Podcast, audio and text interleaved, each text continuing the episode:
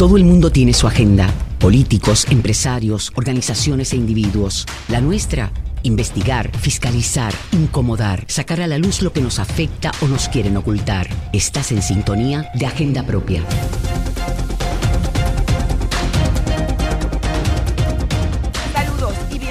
Bienvenidas a otra edición de Agenda Propia. Soy Damari Suárez y les invito a acompañarme a esta hora en el único programa en la radio puertorriqueña especializado en la, fiscalización e investigaciones en profundidad. Agenda Propia es un espacio producido por el Centro de Periodismo Investigativo en el que se discute semanalmente y de forma crítica el quehacer noticioso, económico y social del país. Mantente informado sobre nuestras investigaciones buscando nuestra página www.periodismoinvestigativo.com también nos encuentras en las redes sociales, en Twitter, Instagram y Facebook como arroba CPIPR.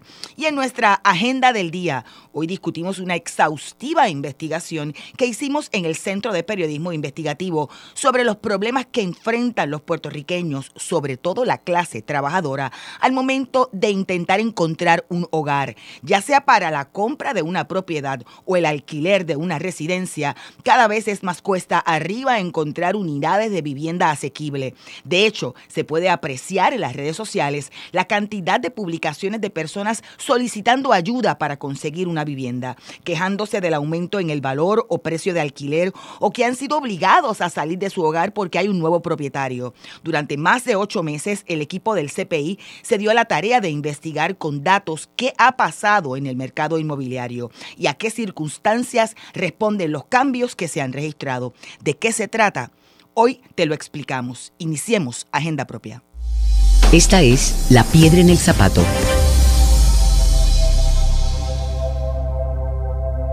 Mi nombre es Cintia Miguel, yo soy pediatra, yo trabajo en el hospital y no queríamos renovar, queríamos renovarle contrato porque eventualmente, ¿sabes? Ya en verano o antes que íbamos a dejar la casa. Entonces ella pues toma esa decisión, ah pues dale, pues si no me vas a renovar te lo voy a vender pero fue de golpe y no hace ella más que irse que empieza a buscar y realmente es una misión imposible buscar casas. Una cosa, yo no sabía que estaba así. Para empezar, para esa fecha, como para eh, mayo, nada, que sea 10, 8 propiedades en San Juan, 8, 7 walk-ups con apartamentos, eh, lista de espera de 15, 20 personas para verlo. Lista de espera de 15 a 20 personas porque ellos me iban a llamar para entonces dejarme saber cuándo yo podía, ellos avisarme a mí para mostrarme la propiedad. O sea, llamadas que nunca recibí de vuelta. Toda esta en San Juan, eh, San Juan, bueno, busqué en Guaynabo también, no querían nada que me pasara de entre mil, bueno, 1.500 a 2.000 y luego que pagar más de lo que pago aquí. Ahí esta casa que, que encontramos se, van a pagar 2.500 dólares mensuales, no sé cómo lo podemos hacer. No hay mejor forma para describirlo que como lo ha hecho la pediatra Cintia Miguel. Es una misión imposible buscar casa en Puerto Rico. ¿Qué ha pasado en Puerto Rico que ha provocado una transformación del mercado inmobiliario y cuáles son esos cambios? Hoy discutimos la investigación que lleva como título Una pesadilla para los puertorriqueños conseguir hogar, mientras otros acaparan propiedades, escrita por esta servidora junto a Víctor Rodríguez y Omaya Sosa. Saludos, bienvenidos ambos a Agenda Propia. Saludos, Damari, y saludos a todas las personas que nos están escuchando.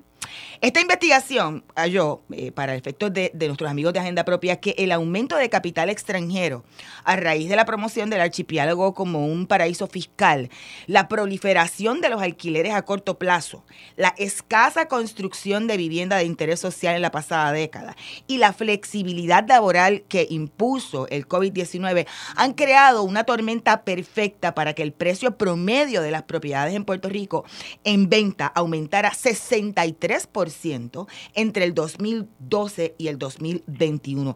Esto ha provocado además una escasez de hogares disponibles para compra y para alquiler, como decía en la introducción, para toda la clase trabajadora y para los más vulnerables en el país, en zonas donde se concentra la actividad laboral los servicios ciudadanos o donde se disfrutan las bellezas naturales de Puerto Rico. Es una compilación de múltiples factores y me gustaría quizá un poco que hablemos sobre porque esto lo hemos escuchado durante todo el, el, año y el pasado año también. Entonces, nunca se había hecho una investigación con datos para buscar, además de con expertos, cuáles son las razones, los fundamentos para este cambio en el mercado. Omaya. Pues mira, la gran diferencia de esta publicación que hacemos es que va más allá de la anécdota. Llevamos meses escuchando quejas particulares de personas afectadas, eh, de comunidades, de activistas, pero sin embargo también, ¿verdad? Hay, otras fuerzas diciendo, no, esos son casos aislados, eso no es lo que está ocurriendo, y nadie había hablado con datos. ¿Por qué no habían hablado con datos? Pues porque los datos no existían, ¿no? O sea, existían en sistemas, ¿verdad?, que están privados y que no están disponibles para el análisis, incluso también en sistemas públicos como el del registro de la propiedad, pero que el registro no, aunque es información pública, irónicamente, no lo hace disponible de una manera que sea eh, analizable. Eh, lo hacen disponible caso a caso y es imposible ver lo que está pasando verdaderamente en Puerto Rico, si esto es una cosa de todo Puerto Rico, si estos realmente son casos aislados.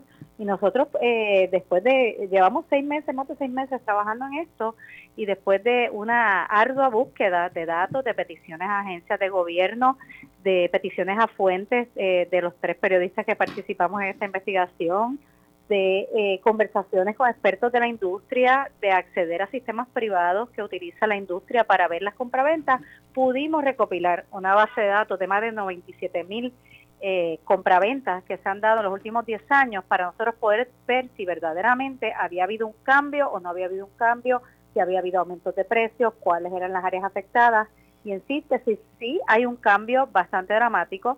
Es bien es importante lo que está pasando no es en todo Puerto Rico, pero sí se ha extendido mucho más allá de los enclaves usuales, pues de Rincón, de Dorado, de San Juan, Condado y las costas, como dicen algunas personas. Esto ha llegado a muchos municipios en Puerto Rico, ha acaparado toda la costa eh, norte, ¿verdad? Desde Aguadilla hasta, hasta Luquillo y pasado Luquillo hasta Fajardo, Ceiba y Humacao se ha extendido a Caguas y entonces también hay lugares particulares como Cabo Rojo que también eh, se están bien afectados por esas compraventas de distintos renglones y por la falta de vivienda y, de construcción de vivienda durante ese periodo.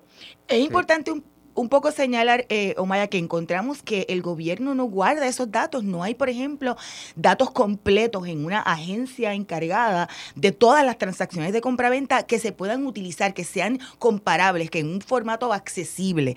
Si, por ejemplo, el registro de la propiedad tiene y guarda los registros que se hacen de, transacciones de compraventa, pero no se pueden descargar y en su plataforma Caribe al momento lo que se puede es mirar las transacciones que incluyen también las que son transferencias herencias, etcétera, etcétera. No hay como un lugar donde se diga, aquí están todas las transacciones eh, bajo hipoteca, ¿verdad? Sería misión imposible, tendríamos que estar este, un batallón de personas metidos en la propiedad durante años para poder nosotros saber qué es lo que está pasando en Puerto Rico. Ya habrá pasado la crisis cuando logremos ver algo. Sí. Este, así que esta investigación tiene un valor bien grande y una de las cosas más de los obstáculos más grandes que encontramos es que había muchas anécdotas de estas transacciones en efectivo, ¿verdad? De, de personas que venían con dinero o con cheques para cash a, a, cualquier persona en Puerto Rico, quiero tu casa, me la voy a llevar y las pagaban a sobreprecio. Y esa es una de las situaciones, eh, ¿verdad?, que decían que estaba aumentando, disparando los precios de las propiedades, porque cuando tú haces una compraventa, el doble de lo que es la tasación de una propiedad en un área, por ejemplo, pues todas las propiedades suben de valor, todo el mundo las quiere aguantar para tratar de vender también y hacer su ganancia, ¿verdad? Y no existe una base de datos amplia, eh, representativa de todas esas transacciones en efectivo. Encontramos que están invisibilizadas, no se pueden ver. Y solamente a través de un servicio privado logramos compilar lo que ellos tienen, que ellos aclaran eh, que no, es representativo de todo lo que hay en Puerto Rico jamás ni nunca, porque ellos van entrándolas, investigándolas, entrándolas una a una según se les solicita por parte de sus clientes, que son pues tasadores, eh, realtors y demás.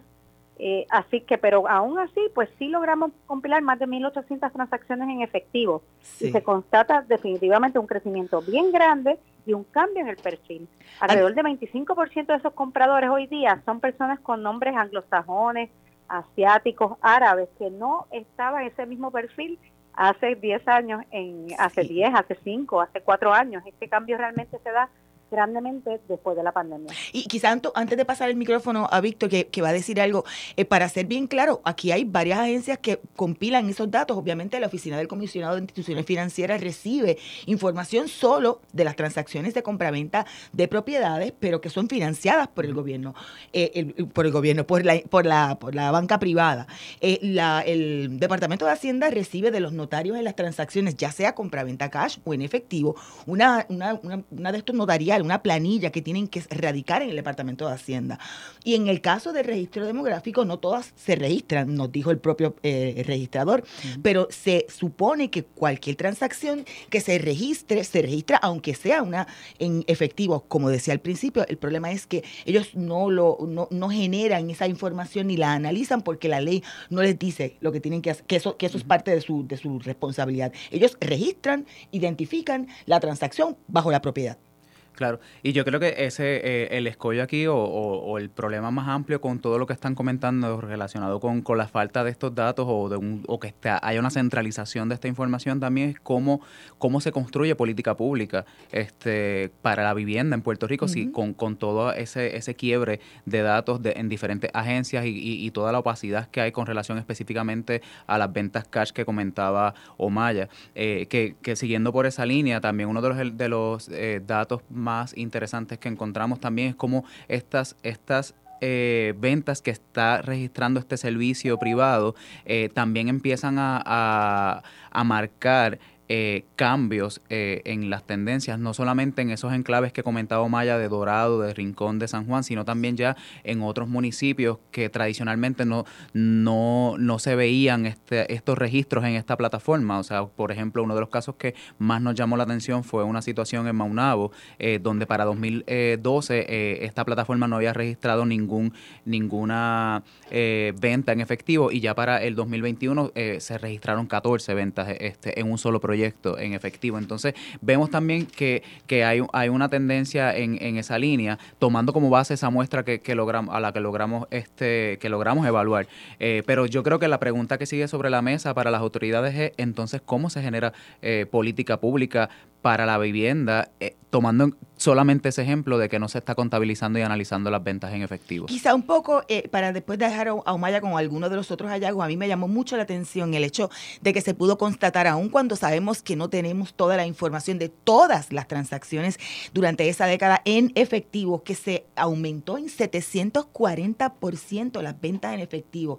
Y que como decía hace un rato, eh, el, eh, Omaya, el, el 46% de ese número de ventas en efectivo estaban entre el 2020 y 2021. Eh, una de las fuentes en la historia plantea que le consta que la mayoría de las propiedades de más de 800 mil dólares se compran cash desde hace ya unos tres años. Son, son muchos los factores, Damari. Esto no tomó tanto tiempo porque fuimos, no quisimos hacer algo simplista, quisimos meternos en profundidad y ver toda la variedad de, de factores. Se habla mucho de los ley 22, que son los causantes, ciertamente son un elemento bien importante en esto, no importa lo que digan, ¿verdad? No es eh, de la magnitud que tampoco se, esto se ha pintado, pero es el efecto dominó que tiene, no solamente los ley 22, sino la pandemia, la promoción de Puerto Rico como un destino para inversión, los alquileres a corto plazo. De verdad invito a todos los que nos están escuchando a ir a periodismoinvestigativo.com a leer con calma, con un cafecito la historia completa, porque van a ir viendo todo el entramado de situaciones que están eh, eh, afectando esto. Y estas ventas cash, hay gente planteando que, que hay muchos puertorriqueños también beneficiándose de esto y ciertamente hay algunos beneficiándose y otros que se quieren beneficiar. Crea también un mercado de especulación porque si a mi vecino le compraron en efectivo la casita por el doble de lo que vale, oye, yo voy a aguantar la mía a ver si yo me pego también. Entonces está el asunto de la inversión extranjera, está el asunto de los puertorriqueños tratando también pues de, de generar ingresos a, a, cuesta de esto, el asunto de los alquileres de corto plazo, que hay muchos extranjeros y puertorriqueños haciendo alquileres de corto plazo y bloqueando esas propiedades para que no se puedan, que, que entonces dejan de ser propiedades para vivienda. Claro. y aquí no es solo compra-venta, que compra y vende también, entonces afecta al que alquila sacan a las personas que tienen alquileres, aumentan los alquileres.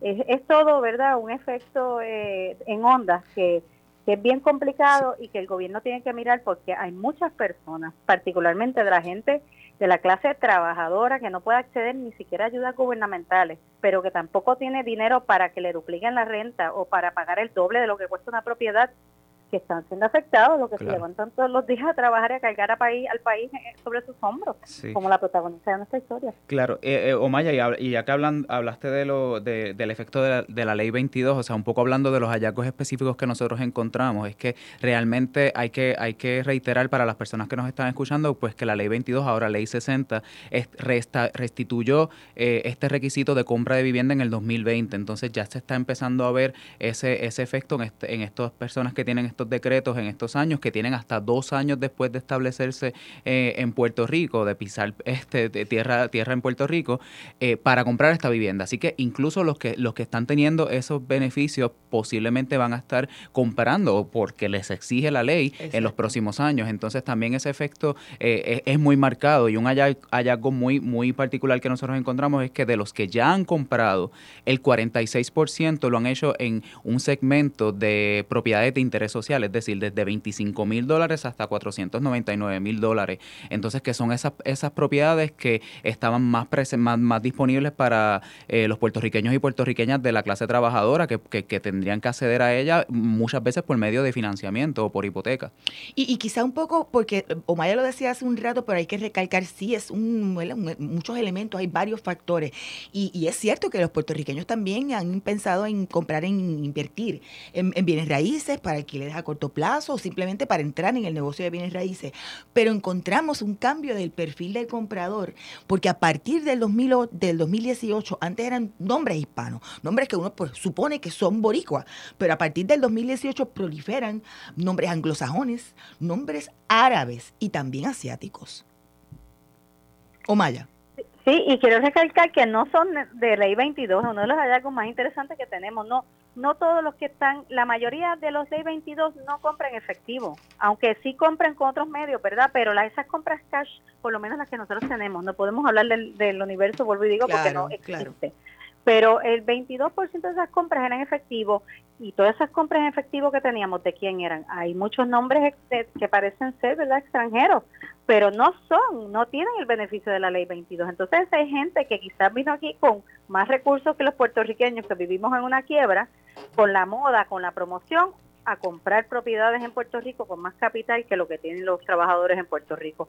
Es verdad la, hipótesis porque lo que tenemos son los nombres, pero sí sabemos que muchos no son ley 22. Gracias, Omaya, que sabemos que tienes un compromiso. Omaya Sosa Pascual, parte, parte del equipo del Centro de Periodismo Investigativo. Mi nombre es Dilmaris Rivera, tengo 38 años, me dedico a trabajar en la empresa privada por más de 12 años de febrero de este año tengo el vale de vivienda. Pues maravilloso.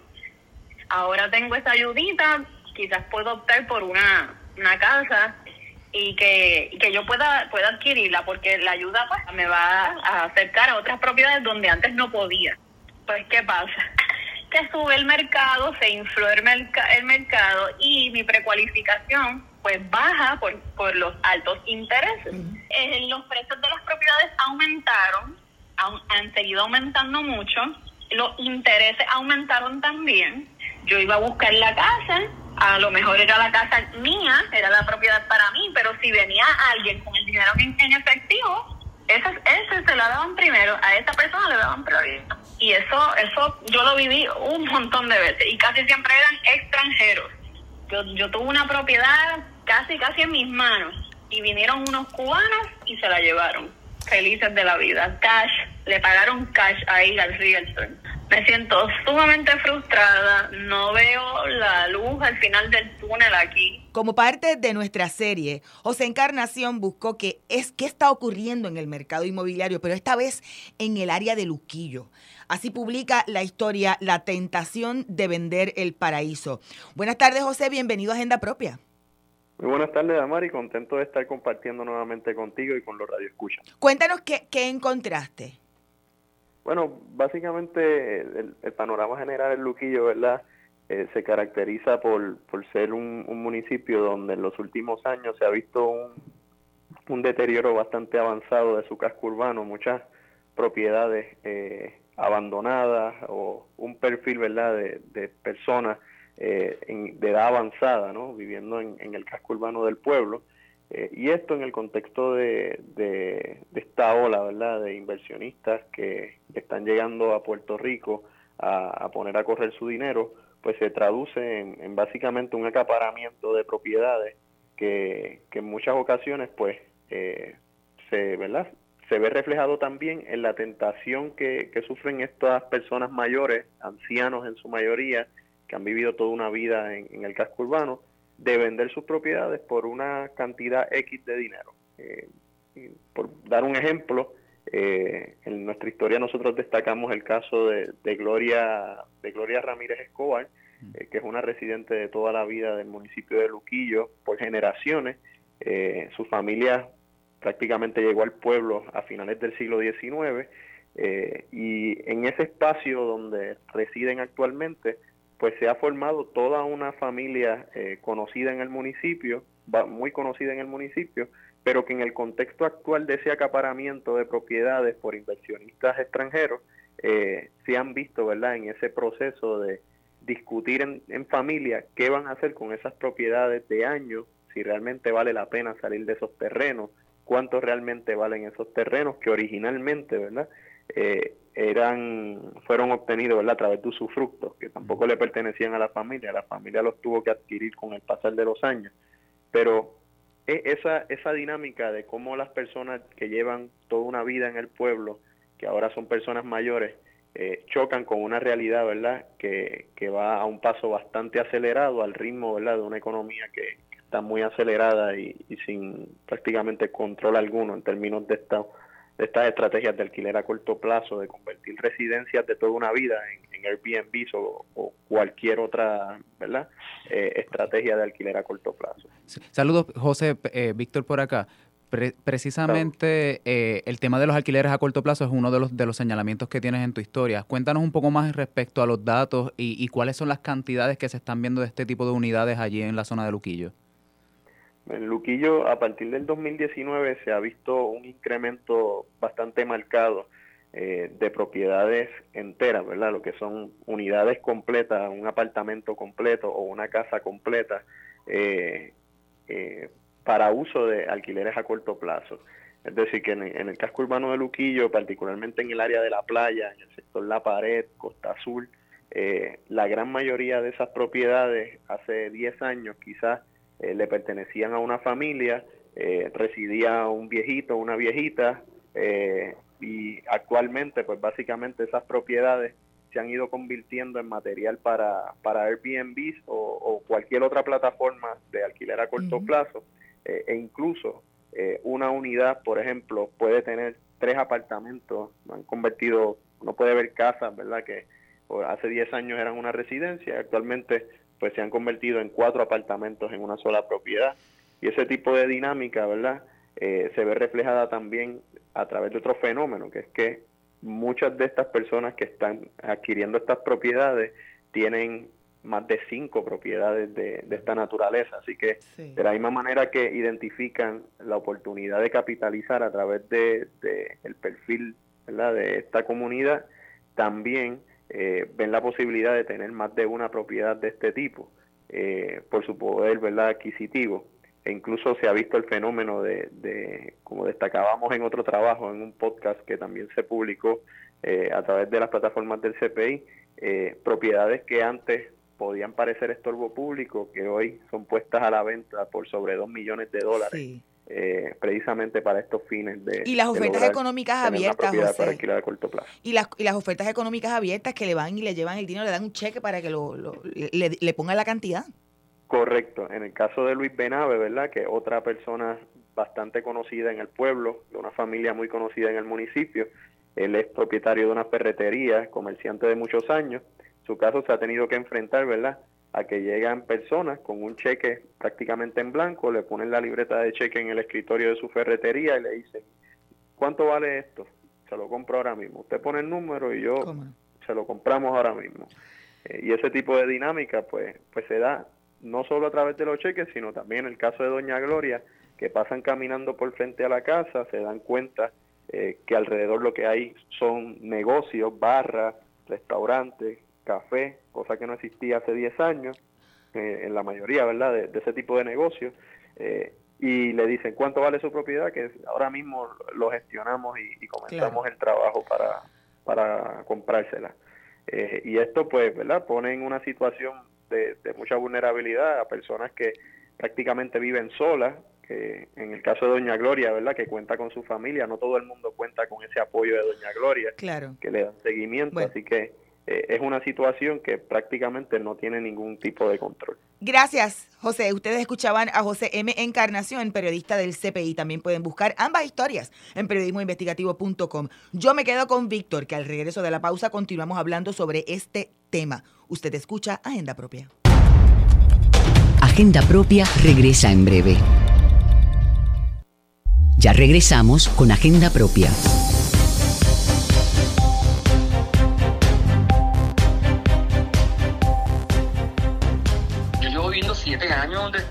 Mandaron a mudar. una amiga de mi esposa también la mandaron a mudar en a verle. Otra vecina la mandaron a mudar porque está todo el mundo buscando especular con esto. Entonces, ¿qué yo voy a hacer ahora mismo? Pues yo, yo no sé. Pero, o sea, en Santurce no va a poder ser porque es que no los precios están en una cosa que son prohibitivas para mí. Está sucediendo con toda esta gente, esta gente dice vive en Puerto Rico, pero no están viviendo en Puerto Rico. Pero las casas están vacías están vacías, van a ganar una vez a la semana aquí limpia la soja, recoge el, correo y se van. O sea, nosotros los vemos. O sea, esto no es un secreto. Entonces mucha de esa gente no son multimillonarios, no tienen millones de dólares para invertir. Cuando esa gente llegan aquí a Miramar y ven que puede tener un apartamento tres cuartos, dos baños, caminando a 15 minutos de la playa, y eso aquí normalmente cuesta 1.300 dólares, pero ellos están acostumbrados a pagar por un apartamento de ese tipo en los Estados Unidos 5 mil dólares. Y por tanto, pagarle 2.500 dólares a este tipo les resulta barato.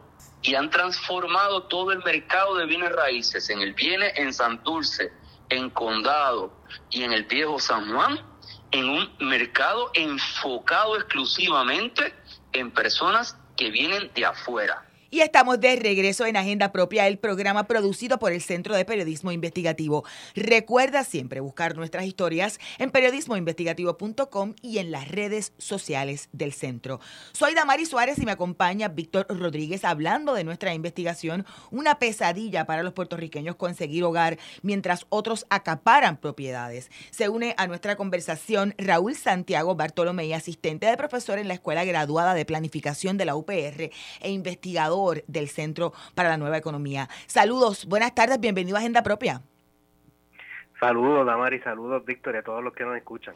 Antes de entrar, porque el, centro publicó algo ¿verdad? sobre los alquileres a, corto plazo que me gustaría que Raúl no, nos comentara, pero quizá una reflexión general sobre los hallazgos de la historia. Eh, discutíamos al principio el asunto de que es un sinnúmero de factores, no un factor en particular, pero que en efecto se ha convertido en una pesadilla. Hay escasez de vivienda asequible. Sí, no, yo creo que eh, la historia del CPI documenta muy bien distintas eh, dimensiones que, están afectando los problemas de asequibilidad actualmente. Eh, nosotros en, los trabajos que hemos hecho entre la Escuela de Grado de Planificación y el Centro para la Nueva Economía hemos identificado unos patrones generales y una serie de detonantes, ¿verdad? Porque mucho de esto empezó a cambiar sobre todo desde que el huracán María impactó Puerto Rico. ¿Verdad? Y que se, se aceleraron sobre todo desde la pandemia, desde comenzado la pandemia. Y lo cierto es que, que como documenta muy bien la, la historia, ¿verdad? Hay unos procesos de especulación, ¿no? Que se están dando, unos procesos de, de compraventa y transacciones que están afectando asequibilidad a unas comunidades desplazadas, una población afectada. Y lo cierto es que estas dinámicas que se están dando ahora tienen raíces no solamente en, los detonantes actuales, ¿verdad? Como fue el huracán hace cinco años, como es la pandemia, entre otras cosas, sino que se vienen también arrastrando unos problemas estructurales de hace tiempo. O sea, porque Puerto Rico tiene problemas de asequibilidad desde hace décadas. Y entonces, eh, y además de eso, pues una dejada en términos de política pública, ¿verdad? Nunca había una política pública coherente de cómo atender asequibilidad de vivienda más allá de algunos programas de subsidios para compraventa. Como los programas asociados a la I-124, lo que llamábamos la casita, la llave para tu casa, mi casita, o algún facsímil razonable que le ponen de nombre nuevo, pero es el mismo programa.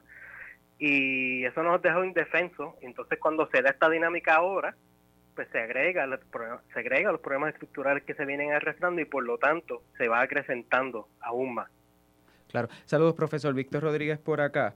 Eh, quería, quería saber porque en efecto este, una eh, vemos como uno de los desafíos más grandes el tema de la, de, la compra, pero quisiera que profundizar más en el tema de, de los alquileres, o sea, eh, todas esto, estas variables que mencionó que están afectando el mercado de los bienes raíces, pero específicamente, ¿por, por, qué, se, ¿por qué es que esto provoca que haya un aumento en el costo mensual de, la, de, de los alquileres que tiene que pagar una familia promedio, este, independientemente del tipo de propiedad que sea?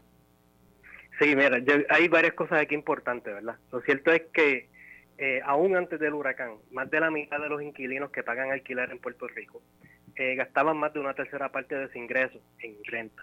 O sea que ya de entrada estaban en una situación precaria. Eh, desde entonces, a medida que pues llega el impacto del huracán, de varios eventos, de los terremotos, entre otras cosas, van afectando propiedades, ¿no? Y se afectan el número de unidades disponibles para alquiler. Y lo cierto es que los programas de reconstrucción están orientados para titulares y dueños de hogar, no para inquilinos. Así que eso ya entrada los ponen una desventaja grande. Y lo otro es eh, que a medida que se reduce esa oferta, se presta para aumentar eh, los precios de alquiler en distintos lugares. Lo que quería añadir también es que a medida que, en las áreas de alta oportunidad, ¿verdad? Porque todos estos aumentos de, precios no se dan en todo Puerto Rico, ¿verdad? Se profundiza sobre todo en las áreas de alta oportunidad. Las áreas de alta oportunidad siendo las áreas que concentran empleo, que concentran servicios, que concentran amenidades atractivas, que concentran toda una serie de factores que son importantes para facilitar la movilidad social de la familia. Y es en esos lugares donde va aumentando el precio. Y entonces a medida que esos lugares se fueron eh, encareciendo eh, por procesos de especulación que vienen como el resultado directo de la actividad de compra-venta, pero también eh, por, por una, una oferta cada vez más reducida de vivienda este, de alquiler asequible, tiene un efecto, digamos, en dominó. O sea, ya no son solamente los lugares de, de alta oportunidad los que se están encareciendo, eventualmente empieza a tener efecto en lugares aledaños, ¿verdad? Y entonces lo que tal vez comenzó en, lugares como Rincón, pues eventualmente empiezan a tener efecto en Aguada, en Aguadilla, en Isabela, en Quebradilla, en Añasco, ¿no? Y se va expandiendo. Y, una, y una pregunta en ese sentido, porque sabemos que el Departamento de la Vivienda, este, por entrevista que tuvo este, con la compañera Damaris, el secretario William Rodríguez, habla de este, las opciones que, que, está, que baraja ¿no? este, la agencia, pero eh, eh, vemos que se tratan muchas veces de, de opciones eh, o, de, o de incentivos o subsidios para eh, personas con unos eh, ingresos bajos, pero no necesariamente para unas personas de, de unos este, ingresos mayores, pues pueden hacer estos subsidios. O sea, ¿qué, qué, puede hacer la agencia que, que, presumimos está llamada para a, velar por la vivienda de, de, todos los puertorriqueños y puertorriqueñas para atender a esa población que no pueda acceder a esos subsidios, pero que tampoco tiene el capital para, para poder competir con, la, con la debacle que hay ahora mismo en términos de precios? Sí, bueno, lo primero hay que tener claro que muchos de esos programas de subsidio a la vivienda, lo que están ofreciendo sobre todo como parte de la reconstrucción, ayuda al comprador, pues eso pues para hogares que tienen historial de crédito, ¿verdad? Y que por lo tanto pueden incurrir en una hipoteca, aun con los subsidios profundos que tienen. Lo cierto es que Puerto Rico, en la política de vivienda de alquiler subsidiada, siempre ha estado a la merced de lo que haga el gobierno federal. En un momento dado, el gobierno federal lo que tenía fondos era para construcción de vivienda pública. En un momento dado dejó de hacer de eso, dejó, dejó de hacer eso y se concentró en viviendas de sección 8, lo que llaman Project Base, que es eh, construcción de edificios multifamiliares donde todas las unidades son para vivienda subsidiada de sección 8. De ahí se movió para lo que ya lo que conocemos como los vouchers de sección 8. Y una vez dejó de, de ampliar ese programa, entonces lo que queda es en lo que llaman Low Income Housing Tax Credit, ¿verdad? Que es la vivienda subsidiada a través de créditos contributivos que son créditos contributivos que se le otorgan al desarrollador. Y que la, y la construcción de esas unidades depende de las posibilidades de financiamiento de los desarrolladores. Por lo tanto, Y, ah, y dicho sea de paso, este, cada uno de esos programas, los, los criterios de elegibilidad, aunque se rigen bajo estándares similares, las rentas son diferentes. O sea, las rentas para una unidad de vivienda pública ah, es mucho más baja que la de eh, una vivienda que se construyó con los créditos contributivos. O sea que aún con los, estos programas subsidiados es posible que haya una población que no pueda acceder. Claro. Mucho de lo que se puede hacer también entonces es pensar en cómo establecemos algunos programas criollos que faciliten la construcción y reproducción de viviendas asequibles, social asequible, no solamente para compra-venta, pero también para alquiler. Eh, y ahí yo creo que una de las cosas que tenemos que pensar es eh, cómo creamos un mecanismo de lo que llaman captura de plusvalía y que se puedan redistribuir en la construcción y el subsidio de viviendas. ¿Y qué es captura de plusvalía? Pues captura de plusvalía lo que se refiere es, eh, la plusvalía es el, la diferencia entre el valor real del suelo o de una propiedad y el valor de especulación, que se le añade a través de especulación. El valor real pues responde a la mano de, el costo de mano de obra para construir y desarrollar una propiedad, la construcción de materiales, los costos de materiales, el, la inversión pública para darle luz y agua. Y entonces encima de eso hay un valor que responde a especulación y eso, eso es la plusvalía. Y estamos en un momento donde se están encareciendo propiedades, pero que a la misma vez es óptimo para implementar este tipo de mecanismos, que puede ser a través de contribuciones, pueden ser a través de patentes, pero que lo importante sea que se redistribuya a través de la adquisición de se, propiedades. Se nos fue, Bartolomé, el, el segmento. lo que me queda es un minuto, pero no quiero que en el minuto que nos queda hables cómo se complementa esa investigación a profundidad que hizo el Centro para la Nueva Economía sobre los eh, alquileres a corto plazo y esta falta de vivienda asequible. Sí, bueno, lo que ocurre es que entonces los alquileres a corto plazo se convierten en un mecanismo mediante el cual facilita la especulación de propiedades, porque Puerto Rico tiene un mercado de alquileres este, bastante débiles. Pero lo que hacen los alquileres a corto plazo es que entonces amplía la posibilidad de inquilinos eh, transnacionales, internacionales, ¿verdad? De otros lugares, de turistas. Y entonces lo que hemos observado, lo que observamos en ese, en ese estudio es que además de que aumentaron un montón el número de, de unidades destinadas para alquileres a corto plazo, tienen un efecto directo sobre la mediana de alquiler y el precio unitario de vivienda. O sea, aumenta la mediana de alquiler en promedio un 7% y en promedio el, el precio unitario de compraventa en un 23%. Wow. Eh, y encima de eso, eh, además del narrativo de que pues la vivienda de, alquiler a corto plazo es una fuente para titulares de hogares que están buscando empatar la pelea económicamente, lo cierto es que es el, el 80% del ingreso y el 70% de las propiedades se concentran en esos anfitriones que tienen dos o más propiedades. Así que más que ser una fuente de ingreso que permita empatar la pelea, es un mecanismo que fomenta la acaparación y la especulación de propiedades.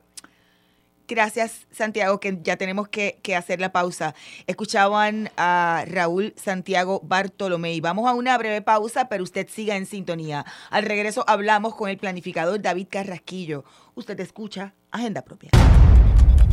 Agenda Propia regresa en breve. Ya regresamos con Agenda Propia.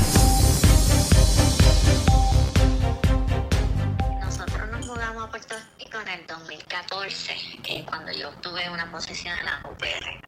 Incluso cuando conseguíamos apartamentos que estaban dentro de nuestro presupuesto, eh, los, los, realtors no nos contestaban, o cuando por fin le contestaban, decían, no, ya tenemos una oferta. Eh, o contestaban y no había una fecha, lo primero preguntaban si era cash. Era, es bien oscuro el proceso de comprar una casa y esta es mi tercera experiencia comprando casa. Yo compré casa en Estados Unidos eh, y, compré casa en Agua Buena y yo nunca me había enfrentado con tanto, como no sé cómo decirle, es como si hubiese un entramado de reglas y actores que yo no sé quiénes son y que y que hay reglas que yo simplemente no sé cuáles son y que uno simplemente no competir, insertarse en, en ese entramado si uno no tiene, pues, no sé, esa conexión y esa cantidad de dinero absurda, porque ¿quién en Puerto Rico tiene 300 mil, 400 mil dólares en cash? O si no te dicen cash le dicen no sujeto a tasación. Y estamos de regreso en Agenda Propia, el programa producido por el Centro de Periodismo Investigativo. Recuerda siempre buscar nuestras historias en periodismoinvestigativo.com, en las redes sociales del centro, así como en nuestro portal loschavosdemaria.com. Soy Damari Suárez y me acompaña Víctor Rodríguez del CPI, ambos hablando de nuestra investigación. Una pesadilla para los puertorriqueños conseguir hogar mientras otros acaparan propiedades. Puedes buscarla en periodismoinvestigativo.com. Víctor, ya tenemos conectado vía telefónica a nuestro próximo invitado, el planificador David Carrasquillo. Saludos, bienvenido a Agenda Propia. Saludos, gracias por el espacio. nos gustaría primero una reflexión suya de qué implicaciones tiene para la planificación de vivienda en Puerto Rico el hecho de que no se registren, por ejemplo, como encontramos en esta investigación, las transacciones en efectivo o que no haya un lugar en el gobierno donde una agencia que esté encargada de que todas las transacciones de compra y venta estén eh, eh, radicadas pero a la misma vez contabilizadas.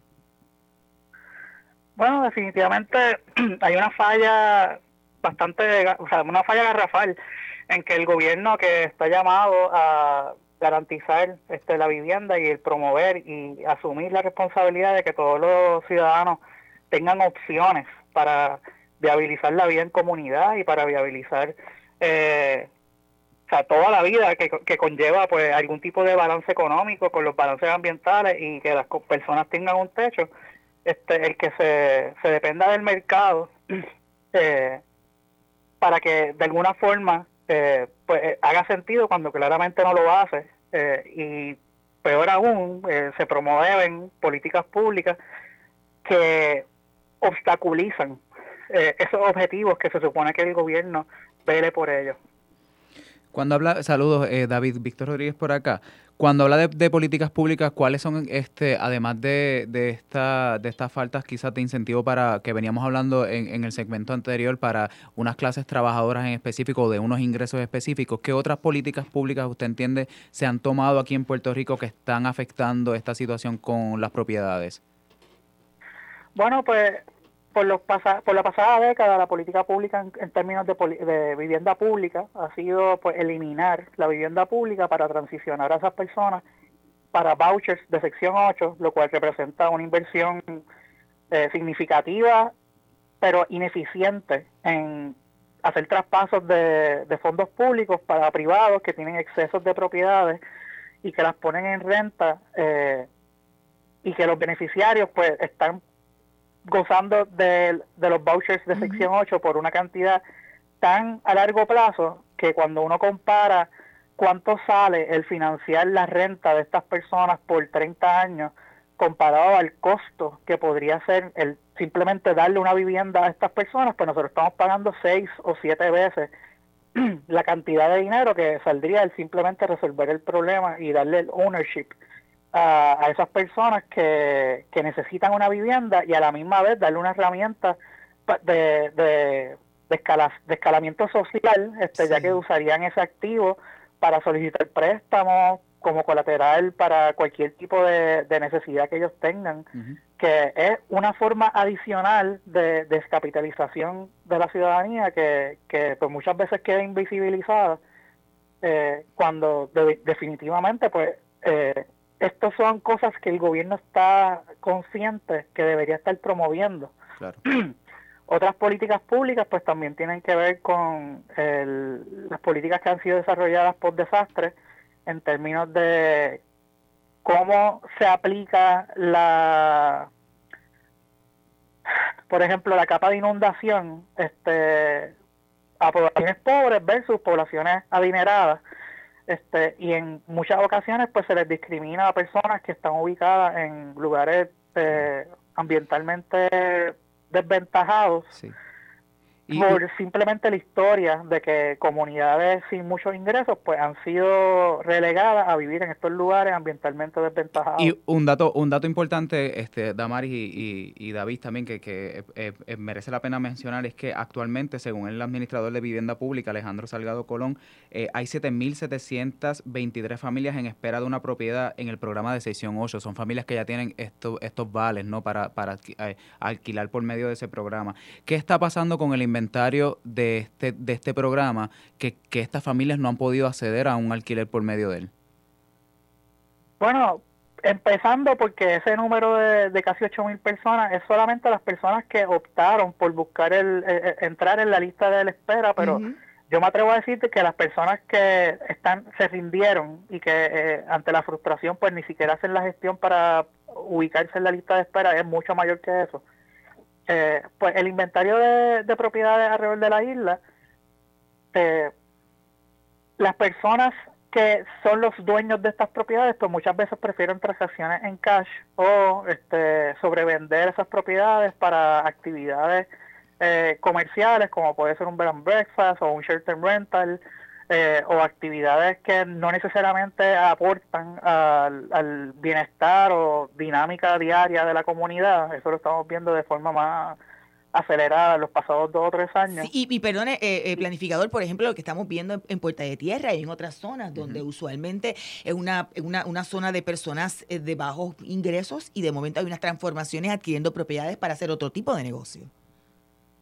Correcto. este Y pues no solamente se ve afectada la comunidad que no puede acceder a esas propiedades porque están subiendo artificialmente de valor, sino que la comunidad que está siendo residente ahí también se ve afectada, ya que los espacios comerciales de esas comunidades pues transicionan. Eh, por ejemplo, la, la, farmacia o la panadería o el barbero, este, pues no necesariamente siguen siendo igual de rentables cuando la población que se ha estado ubicando los pasados años en esos lugares, pues no van a utilizar esos servicios, pero sí usarían un restaurante o alguna actividad turística o alquiler de scooters, que estoy, estoy, diciendo ejemplos directamente que se pueden ver en Puerta de Tierra, eh, en donde pues eso...